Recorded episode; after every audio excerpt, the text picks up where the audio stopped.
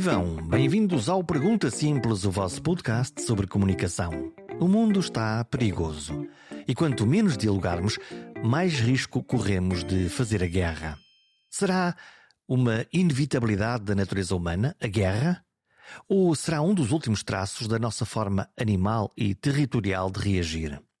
Este episódio é sobre as tensões e confrontos, latentes e reais, entre países e visões do mundo.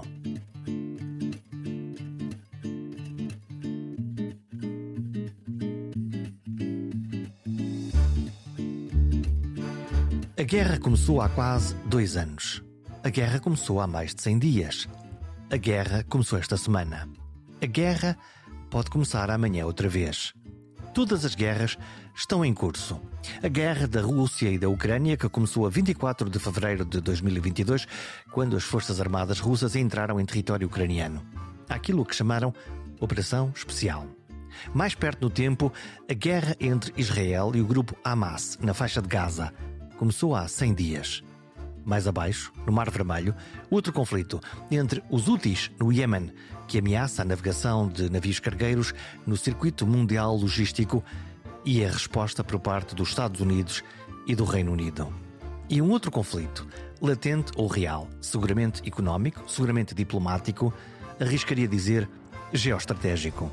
O medir forças entre os Estados Unidos e a China, o braço de ferro entre a potência incumbente e a potência emergente. O nome do meio deste conflito será talvez Taiwan.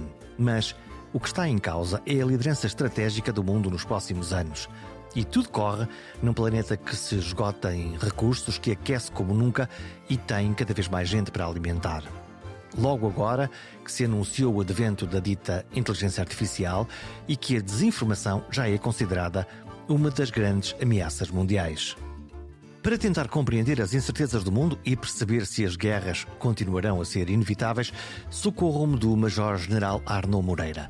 Ele é o autor do livro O Domínio do Poder. Um retrato do tabuleiro geoestratégico do mundo e uma explicação da causa das coisas. Explicações que vai partilhando com todos nós, como comentador de televisão na CNN. Sou nesta edição guiado pela voz de alguém que poderia ser tranquilamente um empresário, mas que acabou, por força da vida, das circunstâncias da vida, a seguir uma carreira militar. O meu pai era engenheiro, era engenheiro têxtil, formado no Instituto Superior de Agronomia, depois fazer, foi fazer um mestrado em, em, em Inglaterra e pegou naquilo que era um negócio do meu, do meu avô, que tinha uma pequena fábrica de tapetes e transformou aquilo numa, numa produção industrial uh, moderna. E, portanto, uh, o meu pai sempre quis que eu herdasse a, a fábrica. Oh, diabo. Era, então, como é que, como é que, como é que, não, como é que geriu essa, essa desfeita, no fundo? Sim, não, é? não o, o, que aconteceu é que a Revolução de Abril veio em, meu, em minha ajuda. Uh, as fábricas fecharam praticamente todas estas fábricas têxteis uh, e eu tive que ir para a Academia Militar. Teve que? Teve, tive que ir para a Academia Militar. Era uma das grandes opções que eu tinha para fazer, sem acarretar grandes despesas também para, para a família. E, portanto, eu entrei na Academia Militar, eh, bom, por alguma convicção, certamente, mas também por necessidade. E a necessidade é a mãe também de todos os engenhos, obriga-nos a olhar para a vida de uma forma diferente. Que, que, quer dizer, no fundo, nós de facto somos, somos fruto de nós e as nossas circunstâncias. É, é muitas nossas circunstâncias. Esta minha ida para a Academia Militar é muito fruto dessas, dessas, dessas circunstâncias muito, muito especiais. Na verdade, a Academia Militar é um, é um mundo novo que se abre. O que é que se aprende lá? Tem essa curiosidade. O que é que se aprende na Academia Militar? Eh, eh, vou-lhe contar a minha primeira experiência imediata logo na entrada da Academia Militar. Eh, eu estava na sala de espera e estava, natural, eu era um jovem com 18 anos, encostado a uma parede e veio um aluno mais antigo dizer ao, oh, ao oh, infra, ou infra? Ou infra. Essa parede não cai, está aí há muitos anos, não precisa de ser segura, pode desencostar-se. Esta foi a minha estreia. Portanto, foi logo, eh, logo um aviso à navegação. Foi um no... aviso à navegação de que aquilo que estava a 5 metros da porta de, de, entrada era um mundo novo. E era verdadeiramente um mundo novo. E é muito fácil uma pessoa apaixonar-se por este mundo novo. Porque é um mundo novo que tem regras. As regras fazem parte também da nossa vida e fazem, sobretudo, parte daquilo que é a nossa convivência pacífica entre todos. Quando nós intuímos as regras, as relações ficam muito mais fáceis. Ficam transparentes? Ficam, ficam muito ficam, ficam mais fáceis, porque nós sabemos o que esperam de nós e o que nós esperamos dos outros. Quando não há regras, ninguém, todos nós estamos sempre a ser surpreendidos por reações, por perguntas, por questões, por, é... enquadramentos que não estávamos à espera. Isso As é... regras facilitam isso, muito a nossa vida. Isso é claro, mas, mas essa ideia da, da regra e da, e da, e da ordem, e, e, para mim, eu olhando para, para os militares, vejo, vejo obviamente isso. É, é, mas o mundo de hoje é um mundo francamente desorganizado e em que, se calhar, a última coisa do mundo que nós podemos saber é pensar que sabemos com o que é que contamos. Nós, nós andamos à, sempre à espera de ordem, nem sempre a encontramos. Mas a ordem faz parte das nossas vidas e das nossas regras. Porque uma vida sem ordem nenhuma conduz a um caos absoluto. E esse caos não é apenas depois na vida pessoal das pessoas, é na vida também das sociedades. Esta questão de que hoje falamos e o que eu falo muito é a questão das nações. As nações são a continuidade daquilo que era a nossa experiência, primeiro de natureza familiar, onde aprendemos as regras, por um lado o amor da mãe, mas por outro lado também a presença mais austera do pai. Lá está a ordem outra vez, não é? Lá está a ordem outra vez. Depois daí evoluímos da, da família, evoluímos para a comunidade. A comunidade é o local dos afetos, é o local quando nós aprendemos a, a, a, a, interagir com os outros cidadãos, mas são cidadãos que nos são próximos. A comunidade tem nomes, as pessoas tratam-se pelo seu nome. É uma família pessoas... aldeia. É uma... Nós sabemos é... que o Manuel é este que trabalha no é... café e aquele que exatamente, trabalha nos correios, portanto, exatamente. fazemos parte da mesma comunidade, encontramos-nos nos casamentos, batizados e funerais. Exatamente. Portanto, fazemos parte Também. verdadeiramente de uma família mais alargada. Exatamente, e preocupamos-nos uns com os outros. Se a dona Mariazinha não apareceu por qualquer razão, vamos a casa saber o que é que aconteceu com ela. E, portanto, a comunidade é, um, é, é, é uma espécie da, da nossa socialização naquilo que é uma introdução à nossa vida posterior em sociedade. Portanto, nós passamos da família para a comunidade comunidade e depois as comunidades que têm um conjunto de afinidades entre si acabam por se transformar em nações. E as nações vivem por causa dos valores de natureza comum. Um dia depois damos um salto para a tal sociedade que nos fala. Essa sociedade, que é a sociedade dos Estados, é uma sociedade já artificial, uhum. enquanto as nações são naturais porque resultam da evolução lógica, família, comunidade. É uma pequena grande aldeia. Na, na, na, na, nação vivem sobretudo, o que impera são sobretudo os valores. E, portanto, as regras, são regras não escritas de convivência pacífica entre pessoas que vivem conjuntamente no mesmo lugar geográfico e que se habituaram a conviver umas com as outras. Não precisa de leis. As nações não precisam de leis. É muito curioso, não é? Elas, porque elas estão não escritas, ela, ela, elas são escritas na comida, na são, música. São, na... São, elas transmitem-se por, quer por aquilo que é a nossa percepção dos comportamentos que vemos, que observamos e que sabemos o que são transgressões e não são transgressões em relação a esses comportamentos. Olha aí o primo que não está a portar é, bem, olha Exatamente. o que é que está a acontecer. Há, há, há, há uma valorização moral do comportamento. Quando nós saltamos das nações para os Estados, porque na verdade hoje em dia nós temos muito pouco, temos, continuamos a ter muitas nações, mas a maioria das nações não evoluiu para a forma final de Estado.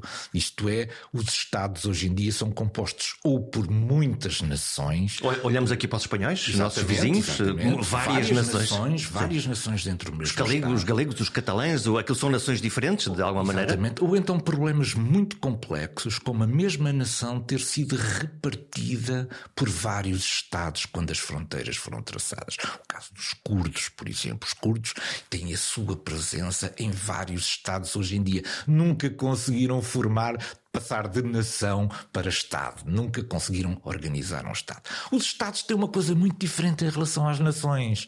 Isto faz uma diferença brutal nas relações internacionais. É que nos Estados nós precisamos de leis, enquanto nós nas nações só precisávamos de valores. A diferença entre valores e leis é muito substancial. Significa que nós precisamos de ter documentos escritos para podermos, entre as várias comunidades, comunidades estabelecer regras que sejam comuns às várias comunidades. Portanto, temos que passar do oral, da observação, daquilo que é o sentido da valorização da comunidade, para uma coisa que é mais artificial. Temos que ter, as leis têm que estar escritas para poderem ser aplicadas entre diferentes comunidades que partilham diferentes valores. E, portanto, a evolução das comunidades para o Estado é uma coisa absolutamente artificial. E hoje em dia há muitas comunidades a lutar dentro dos Estados. E notam-se, não é? De algo, das maneiras como sim. eles estão a fazê-lo, não é? Porque este aspecto é, é, muito importante. Há alguns aspectos das nações que são fundamentais hoje em dia. Um deles é o aspecto de natureza religioso. O aspecto religioso é um aspecto fundamental na caracterização da nação. É, não existem nações com várias religiões. Existem Estados com várias religiões. Mas a nação não tem um fundo religioso comum. Porquê? Porque quando nós olhamos para, as, olhamos para os Dez Mandamentos, nós podemos viver apenas com os Dez Mandamentos, não precisávamos de leis. Nós precisamos de leis porque os Estados, as nações, entretanto, perderam o caráter religioso. Porquê é que perderam o caráter religioso? Para facilitar a sua convivência dentro dos Estados. E, portanto. E para haver, lá está, para haver este diálogo é, interreligioso. Este diálogo que... interreligioso entre as comunidades dentro do Estado. Ora, as nações, com os seus valores, esses valores são formatados pela sua experiência religiosa anterior. Quando nós passamos para Estados de natureza laica, deixamos cair os valores de natureza religiosa, precisamos de uma lei escrita. É isso que faz toda a diferença entre aquilo que são as nações e os Estados. Quando, quando as famílias eh, são uh, famílias uh, que se dão bem, em princípio, até às partilhas, não é? é que as famílias dão-se bem, nas aldeias damos-nos bem, em princípio, na nação também nos damos bem. Mas há esse momento em que há conflitos insanáveis. E eles podem ser dentro das famílias, certo. eles podem ser dentro mesmo das nações, e então, quando chegamos aos Estados, então aí as coisas são muito uh, mais sérias. Pergunto-lhe: a guerra é inevitável? A, a, a, guerra faz parte do nosso ADN enquanto comunidade. E eu, eu explico isto com muita facilidade. Porquê? Há uma coisa que nos distingue entre os seres humanos e os animais. E não é a questão física. Nós, do ponto de vista físico, somos animais como os outros. Simplesmente, nós, quando pegamos num gato pequenino, fofinho, esse gato, quando crescer, vai ser um gato grande, provavelmente também fofinho. Mas nós, quando perguntamos a uma criança de 6 anos o que é que ela quer ser quando for grande, ela não vai dizer que quer ser um adulto, ela vai querer ser bombeiro, militar, polícia, enfermeiro. Isto é, ela considera-se já dona do seu futuro e tem uma característica que os animais não têm: ambição. Ora, a ambição é o motor da transformação social. Nós não apenas, nós não nos limitamos a ficarmos satisfeitos com aquilo que temos. Nós temos ambição de transformar, quer de transformar a nossa própria vida, quer de transformar as próprias sociedades. Portanto, eu quero outra coisa, eu quero algo diferente, eu quero algo melhor e maior, logo eu quero o teu brinquedo. Também se eu lhe der um papel a si e lhe disser hum, desenhe-me aí uma cidade, nós conseguimos desenhar uma cidade. Nós conseguimos o um nível de abstração e, e, e, realizamos a cidade de acordo com os nossos valores. Mas isso parece-me fr francamente construtivo. Se eu sonhar uma cidade e conseguir desenhá-la, isso parece-me construtivo. Mas agora o que é que vai acontecer? É que se eu entregar o papel a outra pessoa para desenhar uma cidade, no sítio onde uma tinha metido os parques para as crianças, a outra meteu centros comerciais. Isto é, aqui, isto é a, a, a, visão que nós temos do futuro que pretendemos, com as nossas ambições, alcançar é diferente de uns para os outros.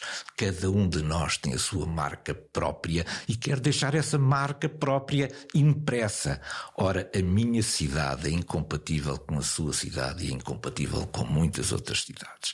Isto é, voltamos àquilo que eu disse outra vez: a ambição que é esta capacidade e esta noção que nós temos, por um lado, de que somos capazes de transformar, e por outro lado, de que somos capazes de imaginar essa transformação, vai fazer com que aquilo que eram coisas absolutamente normais, que eram as ambições de cada um, mais tarde ou mais cedo, entrem em conflito em assuntos muito concretos ou muito específicos. E assim se explica, no fundo, a guerra. Exatamente. É que a guerra resulta do facto de haver um conjunto de, de, de, de aspirações que não só não são compatíveis entre si, como são absolutamente incompatíveis. Isto é, eu para realizar a minha ambição, e eu pode ser tido como eu individual, eu comunidade ou eu Estado, para realizar uma determinada ambição, ela vai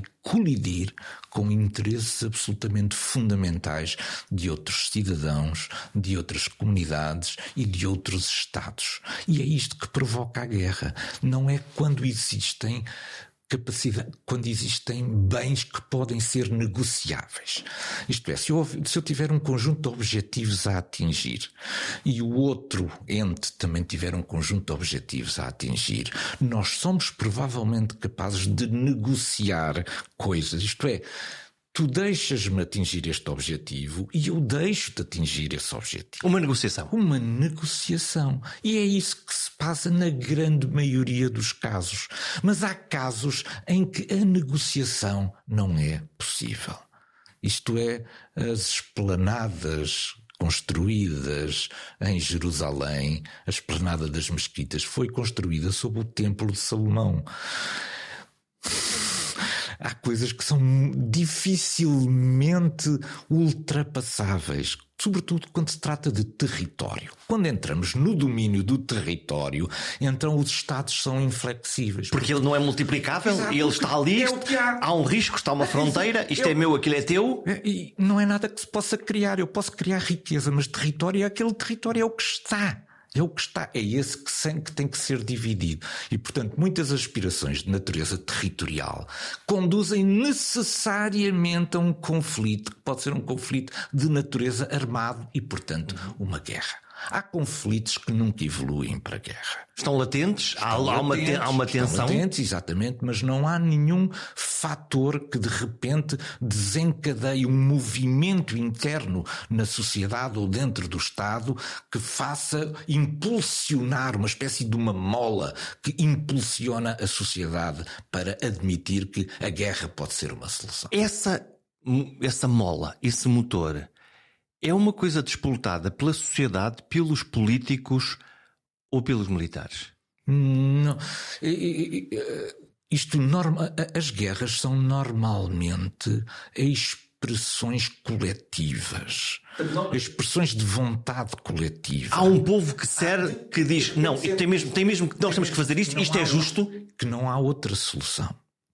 A, a, guerra normalmente é a última das soluções, porque antes de chegarmos ao patamar da guerra, temos o patamar do conflito, e antes de chegarmos ao, ao patamar do conflito, ainda temos o patamar da crise. Nós começamos, a, a sociedade internacional foi-se treinando foi-se treinando nesta, nesta, nestes jogos que são, na verdade, jogos de poder na verdade, jogos de poder, aquilo que eu chamo o domínio do poder. Saber... Está um livro que acabou de publicar e que aconselho a que, a que leiam. Exato. Está publicado, é onde, onde, onde, no fundo explica, explica esta explica mecânica. Esta, esta, esta mecânica toda. Nós começamos por mostrar a nossa insatisfação na sociedade internacional, provocando uma crise. O que é uma crise? É uma manifestação pública perante a comunidade internacional de que há algo uma das nossas ambições que não está satisfeita, que nós consideramos absolutamente legítima e que mostramos que a nossa insatisfação é tal que nós estamos disponíveis para passar da crise para um conflito. Isto tem uma uma, tem uma intenção, é chamar a atenção da comunidade internacional de que há ali um problema que precisa de ser resolvido. Este é o patamar da crise. Nós depois, dentro do patamar da crise, vamos, de acordo com aquilo que é o jogo do poder, vamos nos aproximando umas vezes do conflito, quando achamos que a comunidade internacional não prestou, não, não está a prestar a atenção devida, e outras vezes desescalamos. Isto é. Escalamos ou desescalamos, portanto subimos ou descemos a atenção. Mas sempre dentro do patamar da crise. O patamar da crise é o patamar da sinalização. Pode envolver demonstrações de natureza militar. Eu convoco, mobilizo. Faço um exercício, mostro o meu poder. Um exercício, coloco tropas junto à fronteira, etc. Isto são tudo instrumentos de, de, de, mobilização da sociedade internacional para um problema que eu entendo que é legítimo e que deve ser atendido. Mas a boa gestão da crise é aquela em que eu consigo atingir os tais objetivos de reconhecimento político sem ter que entrar em conflito ou guerra. Isso é a boa gestão da crise.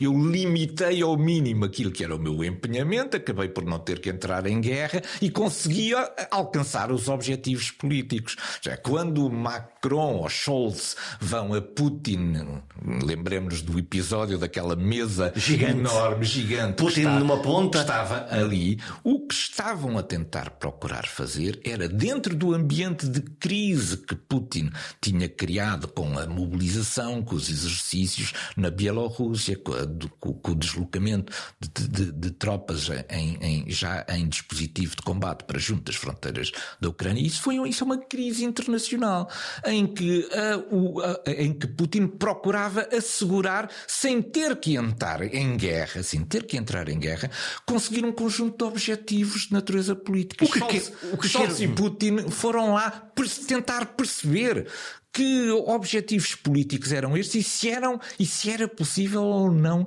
evitar a guerra. Se eram atendíveis se e... eram atendíveis, isto é, se eram considerados razoáveis, se a comunidade internacional podia resolver o assunto sem que a guerra acabasse por regressar ao continente europeu. Portanto, é a gestão da crise, é esta gestão que implica também meios pode implicar também meios de natureza militar em que fazemos uma sinalização de intenções e do nosso desconforto perante uma determinada situação. Estão a gostar do Pergunta Simples? Estão a gostar deste episódio? Sabia que um gesto seu me pode ajudar a encontrar e convencer novos e bons comunicadores para gravar um programa? Que gesto é esse? Subscrever. Na página perguntasimples.com tem lá toda a informação de como pode subscrever. Pode ser por e-mail, mas pode ser, ainda mais fácil, subscrevendo no seu telemóvel através de aplicações gratuitas como o Spotify, o Apple ou o Google Podcasts. Assim, cada vez que houver um novo episódio, ele aparece de forma mágica no seu telefone é a melhor forma de escutar o Pergunta Simples. Há aqui uma espécie de dança, uma espécie de retórica e de diálogo público, que Sim. é a informação, um jogo de sombras, porque eh, objetivamente eu, pelo menos, não consigo ver ou antever o que é que nesse diálogo, uh, o, o, que é que Putin queria mesmo. O que, o que quer Putin? Porque se a ideia é, como Hitler na Segunda Guerra Mundial, é, a ideia é invadir a Polónia, invadir a França, exterminar os judeus, se calhar isso é absolutamente inconcebível para, Putin, para as outras sociedades. Putin não é? quer um reconhecimento histórico para si e para o seu regime. E todos os reconhecimentos históricos apontam sempre para passados de natureza imperial. É preciso recuperar um esplendor que foi perdido. A grande União Soviética. A grande União Soviética o grande império russo, isto é, os grandes, os grandes exemplos de quê? De poder. De poder. O poder na Rússia é um poder muito especial, que é um poder que nós temos uh, dificuldade em entender. Catarina II dizia que a segurança da Rússia é feita expandindo o seu território. Isto é, afastando o inimigo. Exatamente, afastando o inimigo das suas fronteiras. Ora, este é um princípio que, não obstante os regimes na, naquela grande região euroasiática tenham vindo, vindo a mudar, passou do império para o domínio da comunista, depois uh, Yeltsin e agora a era de, de Putin, o poder continua a medir-se naquela terra em termos de território. E é isto que nós, na União Europeia, Uh, desistimos há muito tempo de fazer. Estamos com uma lógica diferente. No a fundo, nossa lógica é diferente. O, nossa... Hoje, quando aterramos em Paris ou em Berlim, eu, eu tenho uma sensação de que estou em casa. Exatamente. Apesar de não ser certo, meu, terri certo. meu território, mas Sim. é essa sensação uh, abstrata, quase, de dizer: não, eu sinto-me em casa neste espaço comum europeu que é nosso. Exatamente. Nós construímos, nós construímos. Isto foi um processo muito complicado e que também passou por muitas guerras. As duas, nós, duas grandes guerras. As duas grandes guerras. E outras pequenas guerras que vão eclodindo aqui e ali, sobretudo nos Balcãs, o que nós eh, fizemos foi um processo de construção civilizacional. Neste nosso processo de construção civilizacional, nós fomos buscar valores que eram valores de uma tradição, mais uma vez, como eu digo, como eu disse, de natureza judaica ou cristã, uh, portanto, os, os valores eram os mesmos.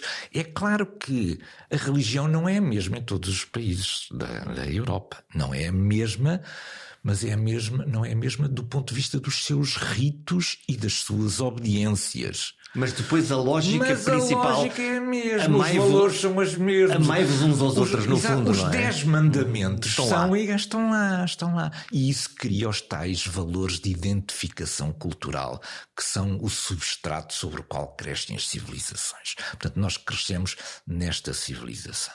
Ora, quando nós olhamos para aquilo que é o processo de nascimento da Rússia, o que nós assistimos é uma tentativa inicial de definir uma religião que seja diferente da religião do Ocidente.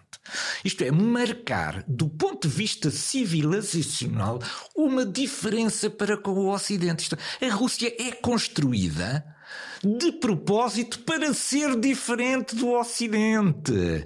Porque a religião foi escolhida de maneira a que ela não fosse coincidente com subordinações de natureza hierárquica por exemplo, ao Vaticano. Ao Vaticano. Lá está, temos os ortodoxos que representam eh, até mais do que uma, uma religião, seguramente, uma cultura, mas representam uma orgânica interna do próprio, do próprio Estado. É, é uma lógica, é uma lógica, e portanto nós, eh, nós eh, vemos como, não obstante os regimes terem mudado, e como, por exemplo, os grandes, as grandes tentativas de reformulação da ideia da Rússia e de, da sua modernização, quer de Pedro Grande, quer de Catarina II, tiveram um grande obstáculo. Foi a Igreja Ortodoxa. A Igreja Ortodoxa é uma espécie daquele enorme lastro que agarra a sociedade e que impede as grandes transformações. Portanto, com Pedro Grande e Catarina II, a Igreja Ortodoxa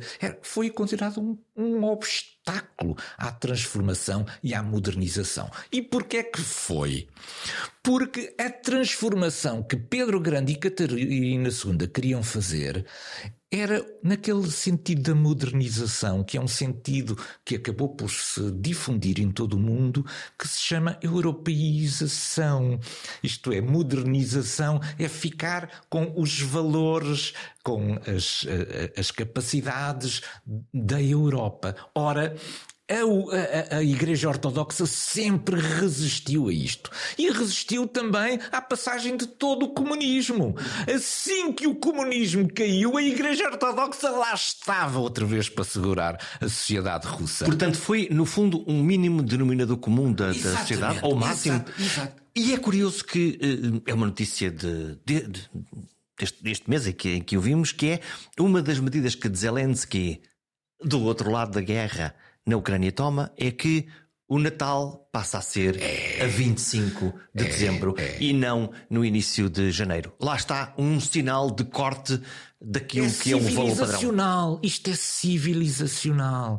Porque nós, quando passamos daquilo que era a órbita antiga soviética para aquilo que é a tentativa de adesão às grandes instituições do Ocidente, que são do ponto de vista económico e político a União Europeia e do ponto de vista militar a NATO, certamente que isso se traduz também numa mudança civilizacional. E essa mudança civilizacional tem que ter marcas, tem que ter aspectos, tem que ter pontos de viragem. Este é um ponto de viragem que significa que a Ucrânia aban quer abandonar do ponto de vista civilizacional aquilo que era a órbita tradicional a que ficou sujeita durante o Império Russo, durante a União Soviética e durante, enfim, parte do regime de Putin e abraçar definitivamente os valores europeus. Portanto, aqui está, portanto, as, as a gênese, a gênese do conflito no fundo fundo está de que entre dois vizinhos há um que diz eu não quero eh, estar sob a tua órbita e por isso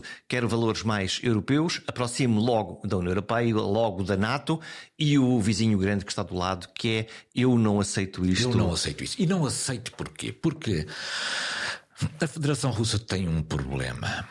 Nós, nós não podemos confundir aquilo que é a Rússia com aquilo que é a Federação Russa. A Federação Russa são dezenas e dezenas de entidades com regimes eh, de autonomia distintos e diferentes.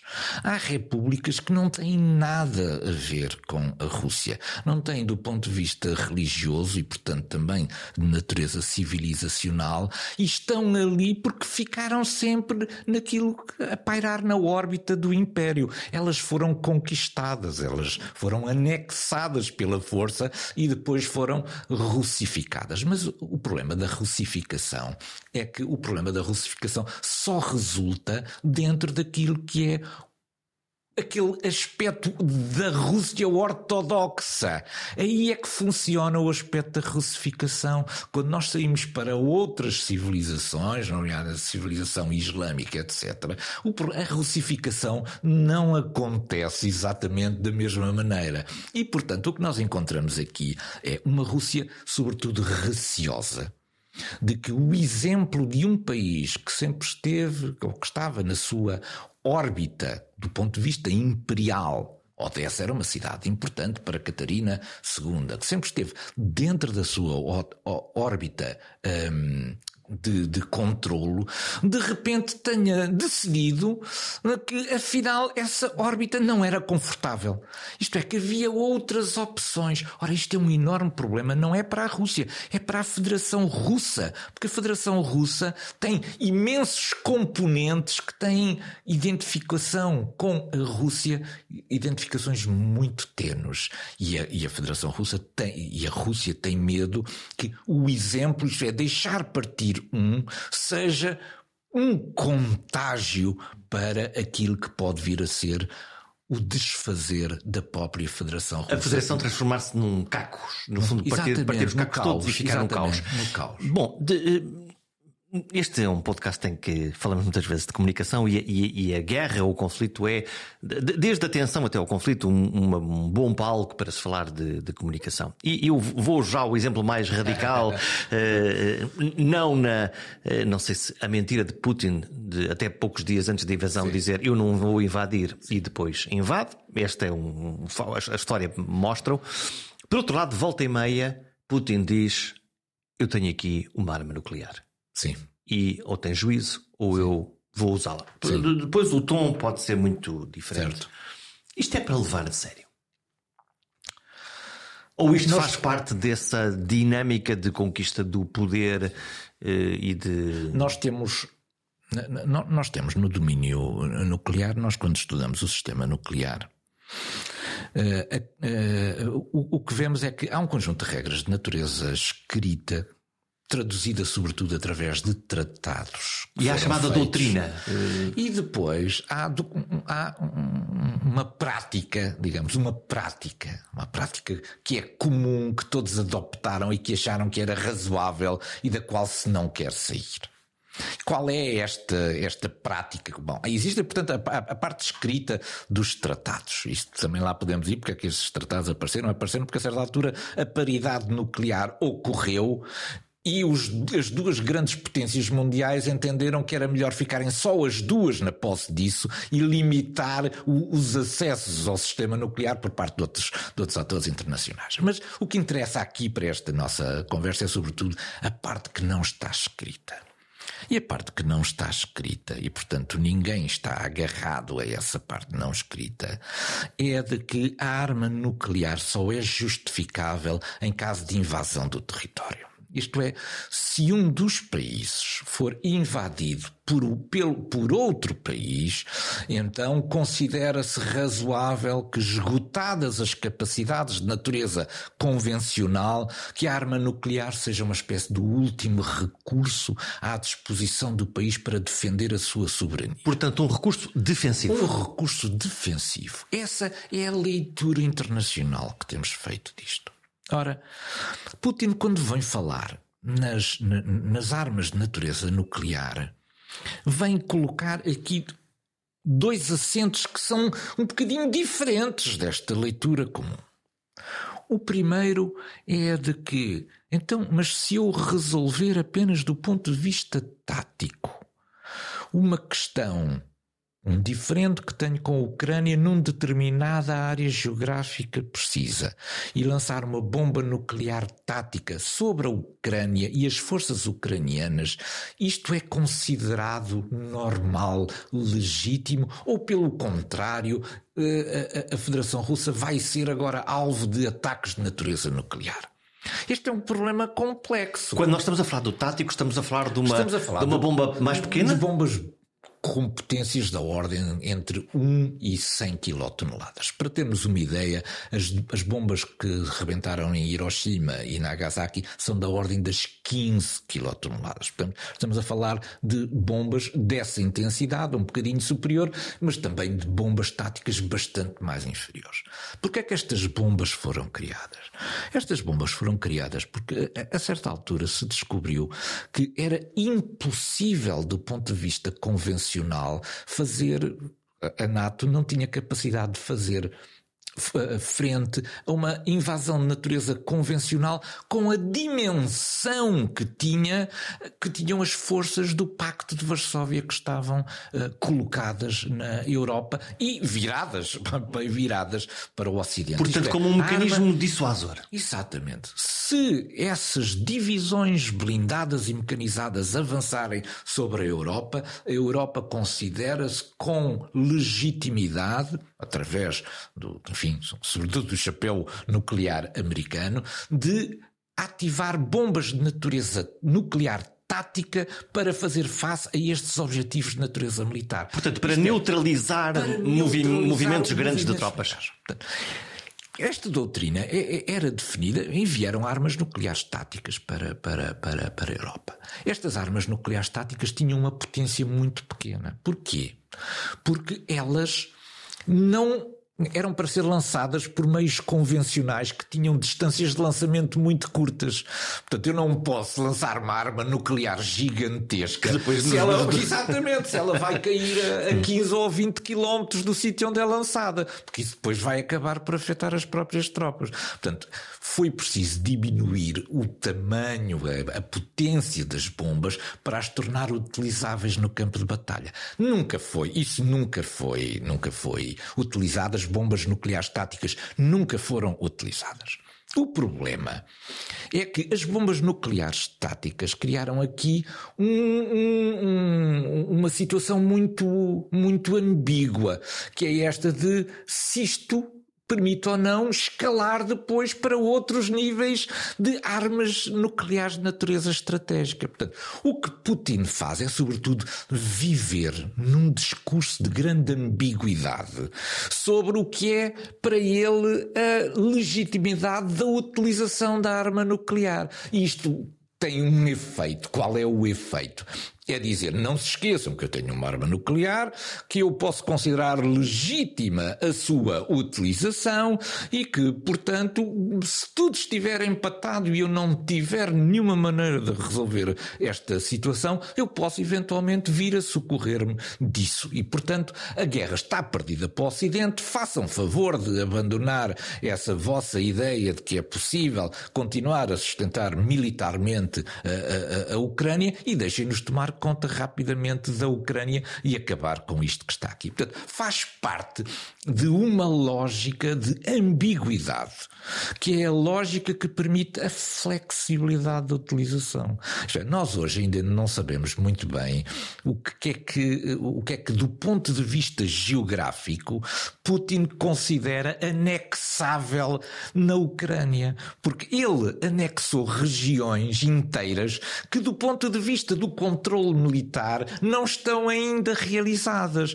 Portanto, Até porque o território é gigantesco e é muito difícil de o fazer, não é? É difícil de o fazer, sobretudo aos ritmos a que o tem feito uh, atualmente. Portanto, nós, a, a, a ambiguidade é também uma arma importante de de, de, de, de, nunca perder a face, qualquer que seja o resultado, como esse resultado foi sempre apresentado não do ponto de vista geográfico, porque aí podemos confrontar se conseguiu ou não conseguiu. Eu, eu vou usar ou não para conseguir isto ou aquilo, não é o caso? Não, os, as, os, os, objetivos são sempre tratados do ponto de vista uh, do ponto de vista menos territorial. É a desnazificação, transformação do regime de Kiev, é a desmilitarização, etc. Mas do ponto de vista geográfico, o que é que Putin quer do ponto de vista da anexação, isso não ficou ainda claro. Ou seja, Putin reserva para si a definição dos limites de natureza geográfica de acordo com aquilo que forem as condições de natureza territorial que à altura das negociações se verificarem. Quando nós olhamos para a, para a Ucrânia e vemos lá está o rio Dnipro que está sim, a fazer sim. essa fronteira geográfica eh, para leste, lá está as províncias que Putin aparentemente reclama, para oeste, claramente eh, zona mais ocidental ou mais, Sim, ou mais, ou mais europeia. Sim. Olhando para o mapa da guerra, aquilo não se mexe aparentemente. Se calhar, se calhar mexe, se calhar continuam a morrer pessoas, mas, não, mas aquilo parece estar uh, uh, emperrado. Eu, eu, o que é que está a acontecer? o que é que está a acontecer? É, é que o, o que está a acontecer é que a tecnologia teve uma influência decisiva na paralisação das operações de natureza militar. Estamos a falar de quê? Drones, satélites? Estamos a falar da observação do campo de batalha, sobretudo através de drones. Eu consigo ver-te, tu consegues ver-me. Eu consigo ver com muita antecedência o que vai acontecer. Isto é, se a Federação Russa, num ataque sobre a Avdivka, por exemplo, vai lançar uma companhia de soldados, acompanhada por três eh, veículos de combate de infantaria, dois carros de combate e um veículo qualquer de, de, de, de transporte de tropas. Não há maneira de esconder. Não há maneira de esconder. Isto é, quando eles chegarem ao, à zona do alcance da artilharia ucraniana, vão ser todos destruídos. Não demora nem cinco minutos. A destruição de um grupo desta, desta dimensão não demora cinco minutos. Isto é, a preponderância que hoje em dia existe da vigilância do campo de batalha, sobretudo através dos drones, permite antecipar com muita antecedência aquilo que vai ser a manobra do inimigo. E, portanto, já vamos saber que estas forças vão passar neste cruzamento, que a, que a artilharia já está preparada para fazer fogo sobre aquele cruzamento, e como estamos a observar em direto, sabemos o instante em que isso vai acontecer. E o momento em que podemos, em que podemos fazer esse ataque. E, isso temos que repetir ou não, porque vemos imediatamente quais são os resultados. Já foram atingidos ou não foram? Não vamos gastar munições uhum. se já foram atingidos. Mas se não foram, se há um outro carro de combate que está a, tentar sair dali para uma outra posição qualquer, é preciso tornar a repetir. Ora, isto torna torna, uh, torna, torna, faz desaparecer da guerra aquilo que era uma das grandes características de uma manobra vitoriosa, era a surpresa. Nós antigamente, como não tínhamos o domínio da terceira dimensão do campo de batalha, ou não o podíamos fazer em permanência, estávamos. Havia muitas tropas de reconhecimento que iam lá ver e depois Sim, voltavam? Mas havia, havia sempre muitas dúvidas sobre aquilo que eram as intenções e a dimensão do ataque que o inimigo iria conduzir. Agora, nós já sabemos com antecedência quais são as tropas que vão atacar, por onde é que vão atacar, quais são os eixos por onde vão seguir e em que sítio e em que local é que as vamos bater.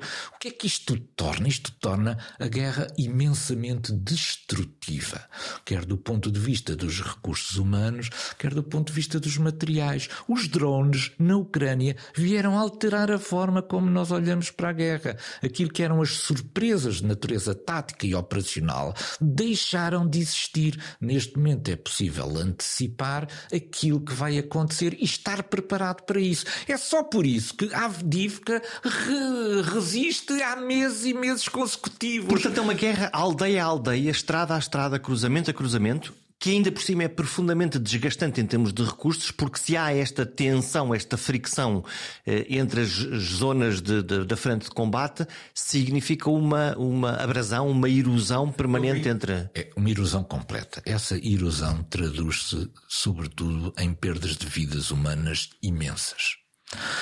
É por isso que a Ucrânia está a passar neste momento para a defensiva em todos os locais onde está presente, quer no leste, quer no sul. Porque a defensiva permite, sobretudo, poupar seres humanos poupar os seus soldados. Quem está na ofensiva está muito mais exposto. Quem está na defensiva está dentro das trincheiras, está muito mais protegido.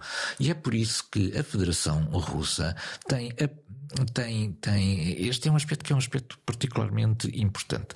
Nós tínhamos, e, vou a ele antes, antes que me esqueça, nós tínhamos esta ideia de que a morte sucessiva e aos milhares de soldados russos iria ter uma influência sobre a decisão política no Kremlin. Dentro da nação, porque Dentro a nação, nação começava a não suportar a ideia, do, suportar a ideia dos caixões que, que chegam dos, dos soldados. caixões e toda a gente. Essa ideia já desapareceu completamente. A Rússia mostrou, o regime moscovo mostrou ser absolutamente imune ao número de tropas perdidas. Não quer saber? Não quer saber do número de tropas perdidas, não divulga isso. E se não fossem os tais drones que nós temos para ver a quantidade de corpos, milhares de corpos espalhados no, no campo de batalha, na zona de Bakhmut, de Avdivka, de Marinka, etc. Portanto, na parte leste eh, eh, aí, nós não tínhamos ideia da quantidade de, de gente que tem morrido. Lá está o, isto... o controle da informação também, o não é? Controle, o controle absoluto da informação que torna, do ponto de vista político, o sistema do Kremlin imune ao número de mortes. Ora, isto não acontece do lado ucraniano. E não acontece também, isto é, se um, se um general ocidental fizesse uma manobra em que perdesse 10 mil homens em um mês de combate. Deixava de ser general? Deixava de ser general e era julgado por crimes de guerra. Era inaceitável para nós enquanto Era absolutamente inaceitável. Ora, não só a Federação Russa fecha os olhos completamente a isto, como escolheu agora uma tática de aproximação exclus praticamente exclusivamente utilizando infantaria à piada, que está muito vulnerável. Portanto, os soldados estão a caminhar sobre os soldados que já tinham morrido e que estão nesse campo de batalha. Isso parece-me missões suicidas? São completamente, são missões completamente suicidas, mas são estas vagas sucessivas que têm permitido, nomeadamente, conquistar Agora, olhemos para o que é isso, o que é a conquista de Marinka. Marinka sempre esteve na posse dos, dos ucranianos. Quando. Já agora, porquê é que Marinka é assim tão importante? Porquê é que justifica tão, tanto é, interesse? Bom, há uma cidade muito importante naquilo que é a zona ocupada pela Federação Russa no Donbass. É a cidade de Donetsk. A cidade de Donetsk, digamos, é a capital da, da, do, do Oblast de, de, de Donetsk e é a grande cidade operacional no Donbass. Simplesmente. Quando foi a sublevação russa em 2014 das populações do Donbass? Quando começou verdadeiramente quando a guerra? Começou verdadeiramente esta, esta parte da guerra. O que aconteceu foi que a sublevação em Donetsk não teve o sucesso esperado. Isto é, é como se nós tivéssemos uma sublevação, isto para vermos do ponto de vista geográfico, não é? Tivemos uma enorme sublevação em Lisboa, mas as tropas que estavam eh, inimigas que estavam na Amadora, aqui encostado, portanto, a, a, Lisboa, tinham conseguido resistir na Amadora. Ora, o que acontece é que a proximidade entre Marinka e Donetsk são cerca de 20 quilómetros em linha reta entre os centros. Portanto, são verdadeiros, centros. verdadeiros são vizinhos. vizinhos. Ora, Donetsk é não apenas um enorme centro de natureza urbana, mas é também, até do ponto de vista operacional, importante pelo conjunto de ligações rodoviárias e ferroviárias que passam por Donetsk. Ora, essas ligações, esses centros de ligação rodoviária e ferroviária, estão ao alcance da artilharia da Ucrânia ucraniana que está em Marinka. Portanto, é uma forma. É, de... Marinka impediu. A, a, que é uma, uma vila pequeníssima, era 9 mil habitantes. 9 mil habitantes. Mas estrategicamente, Mas, estrategicamente é crítica. Impedia a utilização pela Rússia do pleno potencial da cidade de Donetsk. Entenda-se as autoestradas, entenda-se as passagens, os, a, a, ferroviária, etc. A vida normal em Donetsk. E, portanto, Aquilo que nós temos que entender, porque nós falamos muita gente, eh, muitas vezes em Avdivka e Marinka, etc., estas, estas eram as posições avançadas que a Ucrânia tinha e que impedia a Federação Russa de tirar o máximo proveito daquela enorme cidade que era Donetsk. Portanto, o que está a fazer a Rússia aqui não é reconquistar Marinka, é destruir a capacidade defensiva destas regiões, porque isso vai obrigar a artilharia ucraniana a recuar no terreno. E, portanto, e, a não ter acesso a, a, ter a atacar acesso, a Donetsk. A ter acesso a Donetsk. Depois há uma parte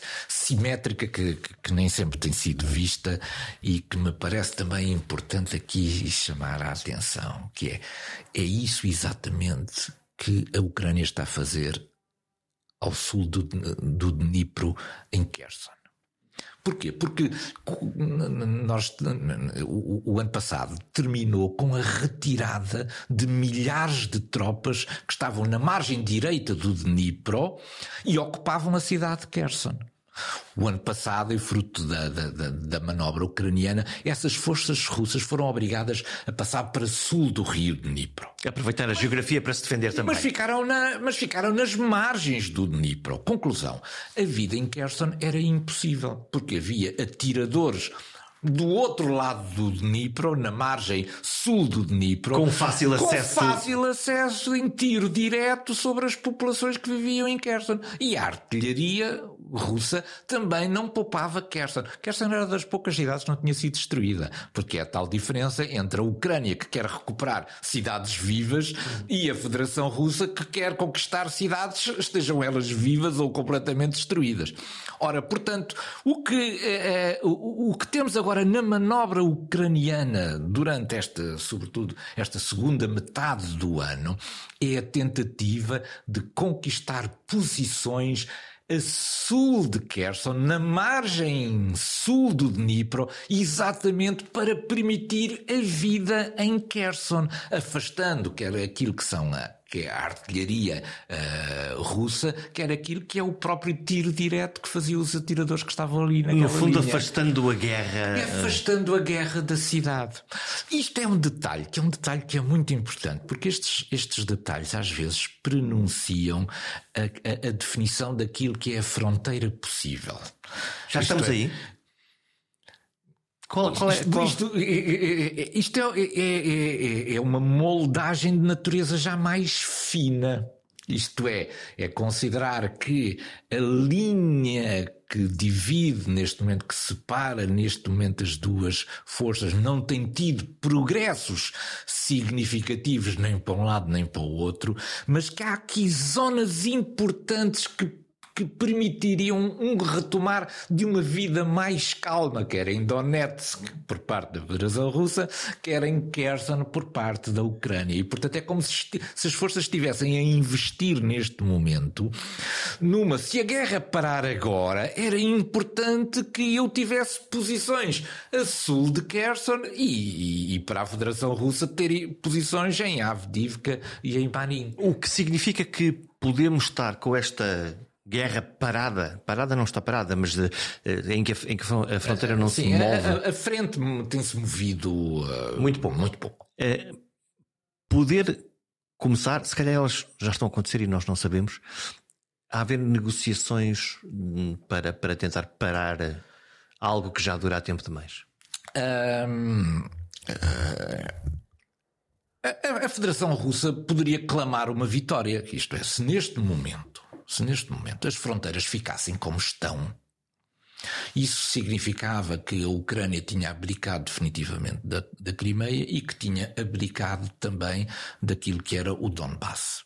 Talvez mais escrito para, para a Ucrânia seja aquela parte toda que vai até à Crimeia, a sul de Kherson. A ligação, porque, no fundo, eh, sim, porque, por porque isto, porque isto tem, sobretudo, a ver com os acessos aos portos marítimos uh, da região de Odessa. Isto é, era preciso, para garantir em segurança o acesso a esses portos, era preciso garantir naquilo que é esta parte da, do, do, sul, uh, da, da, a sul do Dnipro até à Crimeia, era preciso uh, assegurar uma, uma presença ucraniana militar aí para garantir também, como eu digo, os tais acessos de natureza marítima aos portos da região de Odessa.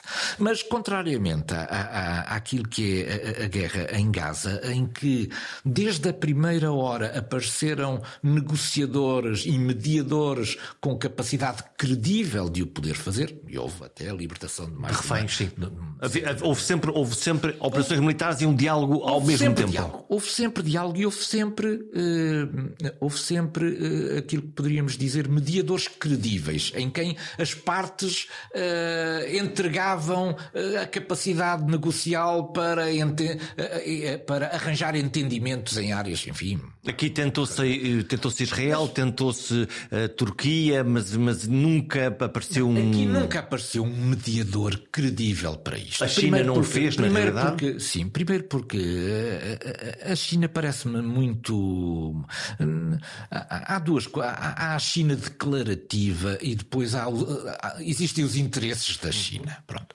Os interesses da China são os de que rapidamente esta coisa da, da, da guerra da, da Ucrânia termine. Mas a China também não gostaria que isto terminasse com uma vitória ocidental, porque a vitória ocidental iria permitir um reforço da Aliança Atlântica e, sobretudo, a crença de que é possível, do ponto de vista militar, fazer face àquilo que são as grandes autocracias do mundo. E lá estamos outra vez agora, lá mudamos para, para, Taiwan. para Taiwan, lá está que a grande China a dizer Exatamente. Taiwan é, é minha e, e eu, no fundo, quando eu me apetecer, eu atravesso aqui o canal e, e tomo Sim. conta disto. Vamos supor que o Ocidente tem uma vitória na Ucrânia, uma vez que o Ocidente está do lado da Ucrânia e que a Rússia não consegue, do ponto de vista militar, Nada. os seus objetivos, eh, os seus objetivos estratégicos. Poderá eventualmente ter algumas concessões negociáveis a ver, mas que não resulta daqui que a Rússia tenha tido uma vitória de natureza militar militar. Se não teve uma, uma, uma, uma vitória de natureza militar e tinha muitas condições para o poder fazer, porque tem continuidade territorial imensa com a Ucrânia. Isto é muito fácil projetar forças a partir da, a partir do território da Federação Russa sobre e a muitos Ucrânia meios. e muitos meios. O mesmo não se passa em relação a Taiwan. Taiwan já não é um objetivo de natureza terrestre, é um ambiente aeronaval. E isto coloca dificuldades imensas. Isto é, uma operação de natureza aeronaval sobre uma Taiwan defendida e, sobretudo, revigorada por um Ocidente que ganhou confiança com aquilo que se passa na Ucrânia, é de todo um cenário desagradável para a China. E, portanto, aquilo que se passar na, na, na, Ucrânia e o resultado da Ucrânia não tem apenas consequências sobre a Europa, tem também sobre a geoestratégia mundial e aquilo que são as aspirações da China sobre o domínio de todo o mar da China. Não podemos esquecer que os navios patrulha chineses continuam a chocar contra os eh, navios reabastecedores das Filipinas. Isto é, é a, a, a, a, guerra não se faz com tiros, mas já se faz com encontrões. Intimidação? intimidação. Isso é uma forma de intimidação. É, é, é, uma forma. O abalroamento é claramente uma forma de intimidação. Portanto, não se, não se, não se, não passamos ainda à utilização de armamento de natureza ofensiva. Isso é, um isso é o bullying. É, um... é um bullying, é exatamente o bullying. É o bullying. E portanto, o mundo está mais interconectado. A, a, a Rússia, a, a, China está a, beneficiar como a Índia daquela enorme necessidade da Federação Russa em vender os seus produtos energéticos a preço de saldo e, portanto, a China, que é uma potência industrial, naturalmente que energia barata é, é, é ouro sobre azul. Mas uh, o envolvimento da China neste conflito da Ucrânia continua a ser muito discreto. Ela está disponível para apoiar diplomaticamente, do ponto de vista do discurso, do ponto de vista económico, em tudo o que for preciso a Federação Russa. Mas ela, porque não está convencida eu julgo que essa é a minha percepção. A, a, a, China não está convencida que a Federação Russa, com a sua ação de natureza militar, vá ganhar esta guerra como anuncia. E a China nunca estará do lado dos perdedores. E, portanto, também não se empenha e, portanto, militarmente, se empenha militarmente para não, para não perder também. Para não perder também. Isto é, ela, ela observa com muita cautela o seu envolvimento, porque ela sente-se já legitimamente com aspirações a ser um dos grandes instrumentos da nova ordem mundial. É a potência quer, emergente? E não quer ficar do lado dos perdedores. Portanto, não vai apostar do lado dos perdedores, tal e qual como na guerra entre Israel e Gaza. Sempre uma distância prudente da China. Vamos ver o que isto dá uh, antes de tomar qualquer decisão ou qualquer. Partido. Então, se formos até ao Oriente, e nós estamos a terminar o nosso, o nosso tempo, somos até ao Oriente, é lá que parece o palco do mais assustador dos conflitos é. entre os Estados Unidos e a China, ou o palco é o mundo inteiro? Do ponto de vista da confrontação, há, há, há, 2023 foi um ano muito complicado. Nós só tínhamos uma verdadeira guerra no início, que era a guerra entre a, a Federação Russa e a Ucrânia. Agora temos duas. Em abril abrimos uma outra frente que não se fala nada, mas a frente, a frente do Sudão. Portanto, a guerra civil no Sudão acaba por.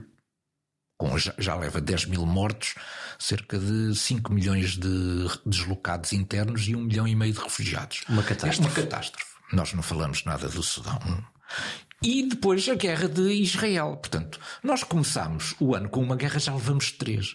Por outro lado, o número de conflitos aumentou assustadoramente. Temos os Balcãs, que estão ali Não, outra vez a ferver. Vez. Temos Nicolás Maduro, que resolveu administrativamente uh, ficar com uma parte da, da Guiana, uh, a zona de Essequibo. E temos o conflito dos Houthis no Mar Vermelho, que ameaça transformar-se numa confrontação também de natureza militar séria. Portanto, quando, além disso, em África, por exemplo, desde 2020 já houve sete golpes militares. Alguns destes golpes de Estado já foram repetidos duas vezes. Há países como o Mali ou o Burkina Faso em que já houve dois golpes militares no espaço de, de um ano. Isto é, há aqui uma espécie de um acordar outra vez mundial para a utilização do, do instrumento militar como instrumento de afirmação de poder. Isto é muito preocupante. Isto revela duas ou três leituras que nós temos que ter. Primeiro, há uma valorização outra vez do instrumento militar a nível mundial como solução para um conjunto de conflitos que pareciam mais ou menos congelados. Isto é, recorre-se mais à utilização do poder militar da do, força. da força do que aquilo que se fazia até agora. Segunda, a segunda questão. Quase todos estes conflitos têm do lado daquilo que é o atingido, daquilo que é o agredido, interesses ocidentais. Isto é, há uma espécie de concertação a nível mundial contra os interesses de natureza ocidental. É um proxy, no fundo, estas sim, várias sim, batalhas sim, que acontecem. Sim, exatamente. É ir degradando a influência do Ocidente. Porque essa é uma questão muito importante que eu chamo também a atenção no meu livro e que tem a ver com. Nós tínhamos uma percepção do mundo em que havia uma batalha entre as democracias e as autocracias. Essa, esse foi sempre o nosso grande fio condutor no Ocidente. Mas isso não é verdade. A batalha já não é autocracias e democracias. Então é, é qual? É o mundo contra o Ocidente. O Ocidente é que é o alvo de tudo isto. Porquê? Porque já começam a aparecer democracias que se escolhem como aliados preferenciais as autocracias apenas porque detestam o Ocidente e a sua maneira de viver. O rica, bem na vida, que explorou recursos durante muitos anos e, portanto, uma ideia de reequilíbrio e de justiça? Não, eu, eu julgo que nós somos muito injustos nesta avaliação. Quem levou o poder para a Ásia foram foi o Ocidente. Foi o Ocidente, através do processo de globalização, que entregou todos os instrumentos de conhecimento e os instrumentos de poder económico que permitiram à Ásia ser bastante mais assertiva. Transformar a Ásia no, na fábrica do mundo? Exatamente. Comprando, desenvolvemos economicamente? Porquê? Porque nós entendemos mal a globalização. Só agora é que estamos a ver. É que nós pensávamos que íamos transferir apenas aquilo que é daquilo na cadeia do valor acrescentado, aquilo que tem menos valor acrescentado são as fábricas. Onde está o valor acrescentado é, são, é nas marcas, é no comércio, é na distribuição, eles é fabricam, na venda. Eles, eles fabricam barato e a gente vendia mais caro. Exatamente. E nós ficávamos com todo aquilo que é a parte que é importante da, da, da, do valor acrescentado da mercadoria. Só que o que é que correu mal aqui? É que este foi um processo exclusivamente económico e não foi um processo pensado e regulado politicamente. Conclusão. Nós não transferimos apenas as fábricas.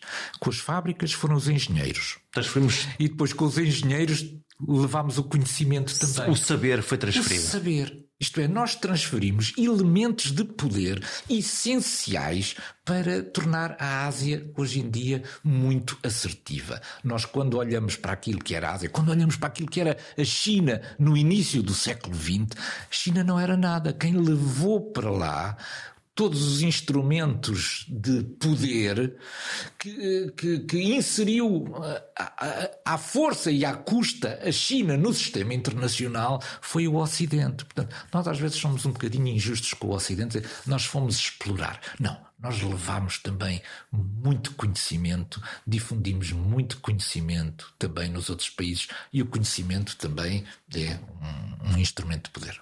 Nos próximos 10 anos, a possibilidade de um conflito quente armado entre estas duas potências, Estados Unidos e o mundo ocidental e a China, é, é realista pensar nisso? A, China só arriscará um conflito quando estiver convencida que será vencedora. E como eu digo, esse conflito será certamente ou iniciado naquilo que é as suas aspirações sobre Taiwan. Vamos ter eleições em Taiwan eh, agora. A China não dispõe neste momento ainda de uma superioridade aeronaval que lhe possa garantir com toda a segurança que se utilizar um instrumento militar que sobre ganha. Taiwan, que ganha. E portanto a China, como sempre, vai esperar pacientemente que chegue a sua hora. Será que o nosso Ocidente fez um erro de cálculo nesta coisa que chamamos globalização? E agora? Voltamos a proteger as fronteiras e mercados ou vamos assistir a uma nova corrida ao armamento? No fundo, vamos apostar na abertura ou no fecho? Vamos falar mais ou menos todos, entre todos os países, as pessoas.